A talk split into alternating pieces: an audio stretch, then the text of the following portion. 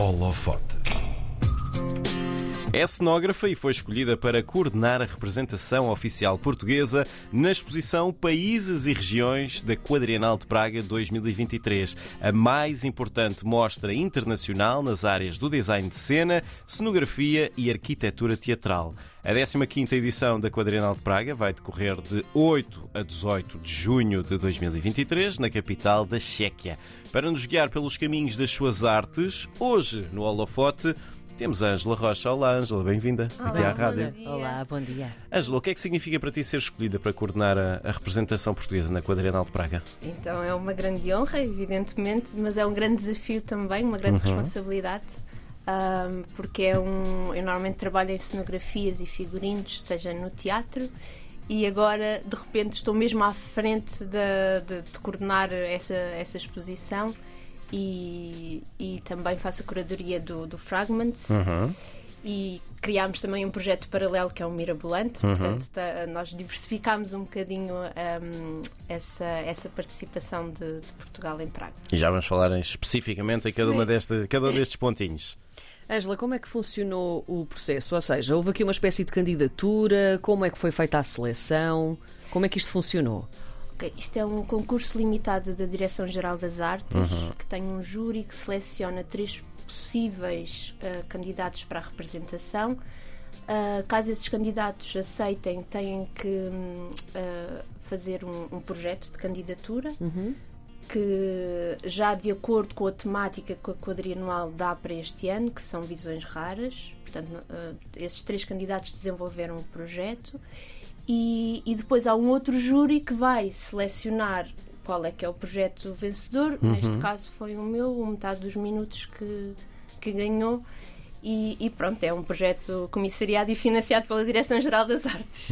De- Deixa-me só perguntar-te, onde é que tu estavas quando, tu- quando percebeste que, que tinhas ganho? Que o teu projeto tinha ganho? Que O que é que estavas a fazer, se puderes dizer?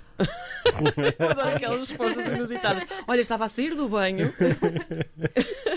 Ah, não, eu por acaso estava a trabalhar nessa altura. Sim. Uhum. Quando, quando tive o convite, é que foi assim um momento mais. ah, Ah, é? E o convite é que, tu- é que mexeu um bocadinho mais contigo? O que é que está... Foi porque era um número que eu não conhecia. Sim. Sim. Ah, quem me ligou foi o diretor-geral. Sim. E, e eu estava com uma amiga e eu não conhecia o número e achei, não, é, é mais importante quem está à minha frente. E não Sim, atendi. sim, sim, E sim. foi- teve que ligar várias vezes até eu finalmente atender. Pensa, esta malta dos cartões de crédito não estou interessada. Mas quem é que me está a ligar agora? Que é o que eu Sim, digo sempre. sim, sim. não é? A minha amiga teve de dizer: Não, então eu vou à casa de banho para Sim. tu veres o que é que é o telefonema, vais ver que é importante. E era quando mesmo. ela voltou, Quando ela voltou da casa de assim, banho, estavas "Meu Deus, transformada." Fui convidada para, para esta coisa gigante, não é? Uhum. Pronto. E depois como é que desenvolveste o, o- o teu projeto? Quanto tempo é que tiveste para desenvolver? Portanto, do momento em que, fize- em que tiveste o convite até que tiveste de apresentar para depois ser avaliado, quanto tempo tiveste? Um mês. Um mês. Pronto. E, e já tinhas mais ou menos na cabeça ah, ideias que, ok, é agora que eu vou trabalhar esta? Ou foi absolutamente tudo de raiz? Ah, eu acho que nada é absolutamente tudo de raiz, porque Uhum. nós somos sempre influenciados pelo percurso que nós temos.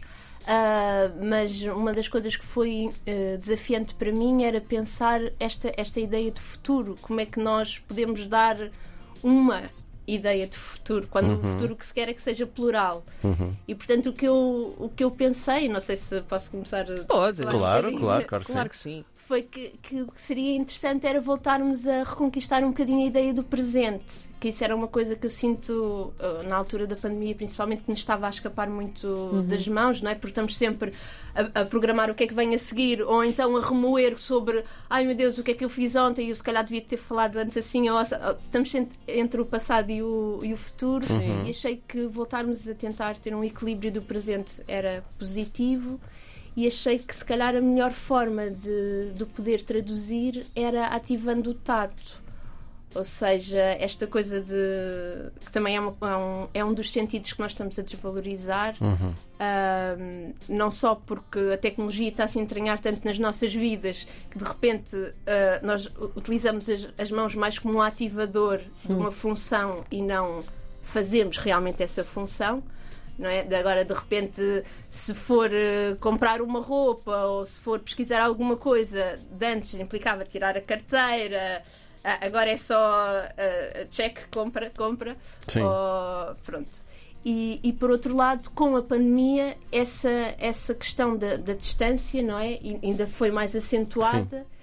E, e, portanto, uh, de repente, a ideia do toque foi associada a uma ideia de perigo ou de possibilidade de perigo, o que nos fez ainda retrair mais esse sentido. Então, o que me pareceu interessante era criar uma exposição imersiva uh, que fosse totalmente revestida por diferentes texturas que eu fui criando e essas sim fazem ressonância a alguns trabalhos também que eu já fui uh, desenvolvendo. Uhum.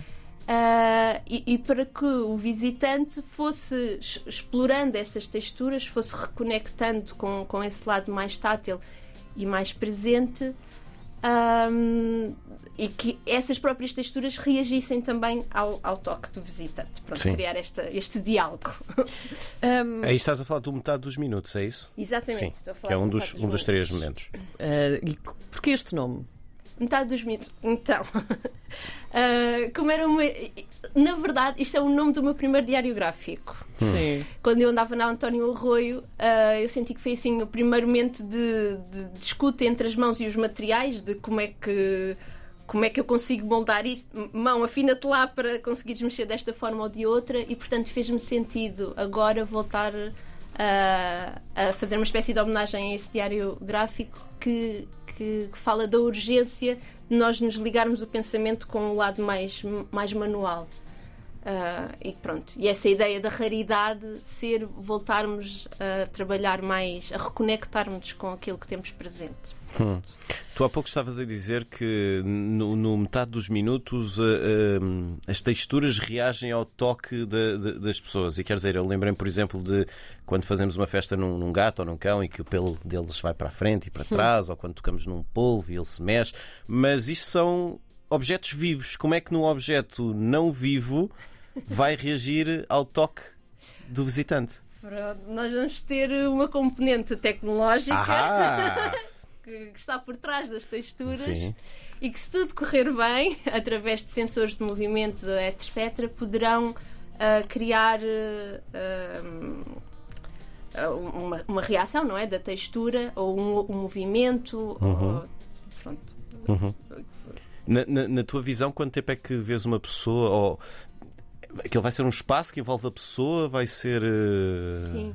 Uh, então, há um primeiro momento que é mais frio e que são Sim. texturas mais agressivas, de certa forma. Certo. Uh, para te para entrar em choque, vá, uhum. um bocadinho. E depois a seguir tens uma espécie de um, de um labirinto que te vai percorrendo, e essa ideia do labirinto também tem, tem a ver com tu é que decides o teu futuro, tu é que sabes se vais para a esquerda ou para a direita, uhum. se queres abrir aquela porta ou aquela, se vais dar ao beco sem saída ou não. Portanto, é sempre essa ideia de tentar que a, a pessoa que participa é que é o agente de, da transformação e que é que eventualmente, quando sair da exposição, sairá um bocadinho mais inspirado para o futuro e não com a visão do futuro. É só uma, uma lavagem, por assim dizer. Pronto. Pegando nessa questão da visão do futuro, há aqui uma outra ramificação, o, o mirabolante, não é? E esta. É, para esta instalação, tu, tu estiveste a recolher um, por vários pontos do país algumas previsões das pessoas das tais visões raras para o futuro. O que é que tu esperavas receber e o que é que recebeste na verdade? Isto foi até dia 3 de março, não é? Até sexta-feira sexta sexta passada.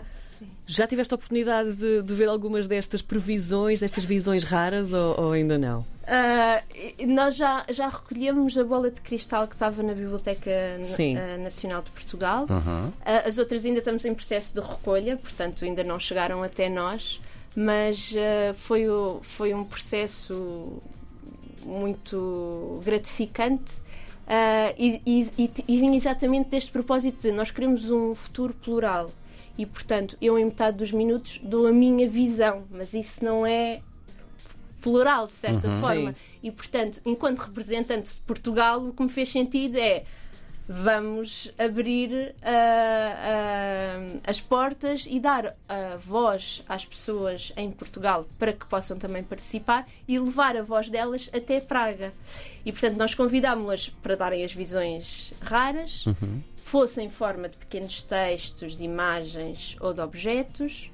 Uh, essas bolas estiveram colocadas, uh, essas caixas de recolha tiveram colocadas nas bibliotecas municipais de todos os, os capitais de distrito. Uhum. Isto graças à parceria com a Direção-Geral do Arquivo, do Livro e das Bibliotecas e do apoio da, da Biblioteca Nacional de Portugal. Portanto, conseguimos em todo o país termos uma caixinha de, de recolha em cada capital de distrito e depois, posteriormente, o que é que nós vamos fazer? Que é agora este momento, Sim. não é? Vamos selecionar uh, as mensagens que temos, as que for preciso serem traduzidas, vamos traduzir, uhum. não é? Portanto, as mensagens dos objetos não têm tradução, mas os, os textos terão que ser. E depois vamos. Não sei se vocês sabem aquelas máquinas de brindes, que nós punhamos uma moedinha. E sai uma bolinha. E, e sai uma bolinha. Sim. Sim. Sim. Ou seja, a ideia é pegar nessa máquina de brindes, transformá-la numa bola de cristal eh, grande Certo. E quando nós colocamos uma moedinha vai sair uma bola com uma visão rara. Pronto. Com a original, ou seja, Sim. a pessoa. Isto, isto vai estar disponível em Praga durante Sim. a exposição. E, e a pessoa que retirar a bola vai receber uma mensagem que é única e original de alguém de cá. Pronto. E isso era uma ideia de, pronto, multiplicar eh, as visões de futuro, de certa forma, e dar voz a, a todos. E os são edições, participar. isso é uma edição limitadíssima, porque a partir do momento em que aquela visão sai, já não há, não há reposição, não há mais, não É é? única. Incrível. Há um terceiro momento ainda que é o uh, 1 e 20, é assim que se lê, como se fosse uma hora? Ou 1 É, por 20? Não, é, é da escala da régua. 1 por 20. Um por 20. Ok. Uh, em- neste aqui tu não és a autora, és a, a- a curadora. Um, qual foi exatamente a intervenção que tiveste neste e em que é que consiste? Então, eh, eh, isto é uma vertente que, que a Quadrinal de Praga tem, que chama-se Fragments 2, portanto já é a segunda vez que eles fazem, e que tem a ver com. Nós trabalhamos numa, numa, numa arte que é muito efêmera, não é? Depois de, de- das peças de teatro terem a sua carreira. cenários vão os cenários embora, sim. Vão à vida. E esta parte da, da exposição reflete um bocadinho sobre isso, sobre o que é que fica depois do, do final da, da- das, das peças de teatro, que são muitas vezes as maquetes, os desenhos, eh, etc. E, e este ano o tema que eles deram foi a magia da escala. Pronto. Ah, e, e eu convidei a Rita Lopes Alves, que é cenógrafa e figurinista, com a qual eu comecei a trabalhar. Portanto, o meu primeiro trabalho em teatro foi enquanto assistente da Rita, e para mim fez-me todo o sentido ah, convidá-la, não só porque tenho uma obra fantástica, mas também porque Sim. me diz muito pessoalmente e, portanto, é uma espécie de homenagem à Rita. Ah, e pronto, eu faço a curadoria do, do projeto. Não sei se é, é isso, não é? Sim, e era, era também, também perceber o que é que vão mostrar neste Ok. 1 por 20. Então, ah, o que nós vamos mostrar, porque eu estava a falar um bocadinho com a Rita, o que é que poderia ser, o que é que não poderia ser, e estávamos a ver as diferentes maquetes em cima lá da bancada de trabalho dela. E depois começámos a pensar que realmente maravilhoso, maravilhoso é a própria da bancada, porque já tem tantas cicatrizes, tantas camadas de tinta, tant- tanta coisa, que na verdade a bancada em si é um testemunho do trabalho da Rita ao longo destes anos todos. Uma espécie de micro e de macro Sim, sim. daquilo, daquilo tudo. Portanto, pensámos, não, tem que ir um fragmento da bancada de certeza. E depois ah, vai também a maquete da, da última peça que a Rita desenvolveu com o Jorge Silva Melo, que uma espécie de um, pronto, de um fechar de ciclo e também dos ah, alguns postais, porque era uma coisa que a Rita e o Jorge tinham ah, no processo de trabalho deles, que era muitas vezes o Jorge Silva Melo enviava-lhe postais para iniciar a conversa criativa. Género, olha, vi este quadro tão bonito, não achas que este azul, ou pronto, poderia fazer sentido. Portanto, tem ali um momento também inicial de, do processo de trabalho uh, que eles tinham como dupla e do, do último momento, a última maquete da, Sim. da Rita. Nós, entretanto, estamos quase, quase também a, a terminar, mas há aqui uma pergunta que nós temos de fazer, achamos muito curioso. Tu dizes no, no teu site que medes 1,63m, não é? E que queres crescer mais através do teu trabalho. A que altura é que tu já chegaste, entretanto? Excelente pergunta. Ah, eu penso que a resposta não pode ser dada por mim, tem que ser dada por quem me, por quem me conhece, na verdade. Ah, mas espero já ter atingido um bocadinho mais. Agora deixámos de sem jeito, não foi? Exato, agora sim. Quem quiser ver uh, estes, estes, estes, estes momentos positivos em Praga, em que sítio de Praga é que vai estar em, em junho? Uh, ai, é, um, é, é, um mercado e não sei dizer o nome do mercado. Hum. Uh, mas podem consultar no site se quiserem então, mais informações. Nós daqui a pouco já vamos descobrir e, e vamos, Sim, e dizemos tá bem, no ar obrigada. também, para não ficar, sem problema. Ângela Rocha, a nossa convidada do Holofote de hoje, que vai estar com o seu projeto Metade dos Minutos nesta 15 edição da Quadrienal de Praga. Vai acontecer de 8 a 18 de junho de 2023. Obrigada. Obrigada, Muito obrigada a todos. Obrigada.